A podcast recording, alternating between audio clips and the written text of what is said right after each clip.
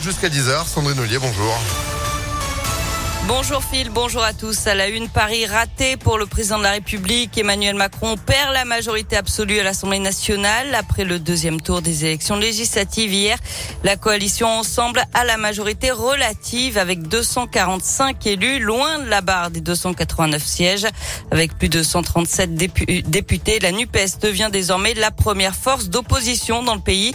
Dans le Rhône, ils sont quatre à avoir été élus ou réélus. C'est le cas de Marie-Charlotte Garin. 26 ans. Cette figure montante d'Europe Écologie Les Verts savourait sa victoire hier soir dans la troisième circonscription. Un grand merci pour euh, les électeurs euh, qui sont plus de 21 000 à s'être mobilisés euh, dans les urnes, d'avoir été au rendez-vous de l'espoir qu'on voulait proposer et qu'on a proposé. Nous, on a été sur le terrain toutes ces dernières semaines.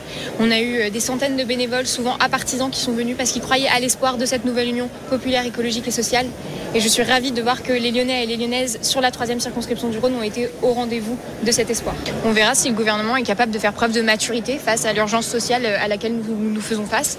Nous, à gauche, on a fait preuve de maturité, on a su se réunir sur ce qui était l'essentiel pour répondre à l'urgence des Français et des Françaises. Et dans le détail, dans le Rhône, il y aura donc quatre députés NUPES, trois députés les Républicains et sept appartenant à la coalition Ensemble. À noter aussi le score historique du RN qui aura 89 députés dans l'hémicycle, c'est du jamais vu. 64 pour l'alliance LR-UDI, 15 pour les divers gauches et 9 pour les divers droites. Trois ministres ont perdu leur duel. Amélie de Montchalin de la transition écologique, Brigitte Bourguignon, la ministre de la Santé, et Justine Bénin. elles ont été battues et devront le gouvernement. Parmi les autres grands battus hier, le président de l'Assemblée nationale Richard Ferrand et le patron des députés LREM, l'ancien ministre de l'Intérieur Christophe Castaner.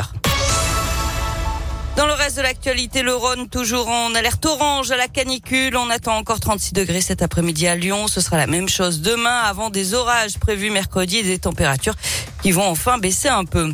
Un incendie à Caluire cette nuit. Le feu s'est déclaré dans une salle de sport privée de 500 mètres carrés. Une quarantaine de pompiers sont sur place depuis 3 heures du matin. On ignore pour l'instant l'étendue des dégâts. Intervention aussi dans le 9e arrondissement rue du Château de la Duchère avec un départ de feu dans le local poubelle d'un immeuble de 8 étages. Les flammes se sont propagées aux étages. Plusieurs habitants sont sortis de même. Il n'y a pas eu de blessés. L'incendie a été maîtrisé. Et puis dernière épreuve du bac, les lycéens de terminale passent le grand oral à partir d'aujourd'hui.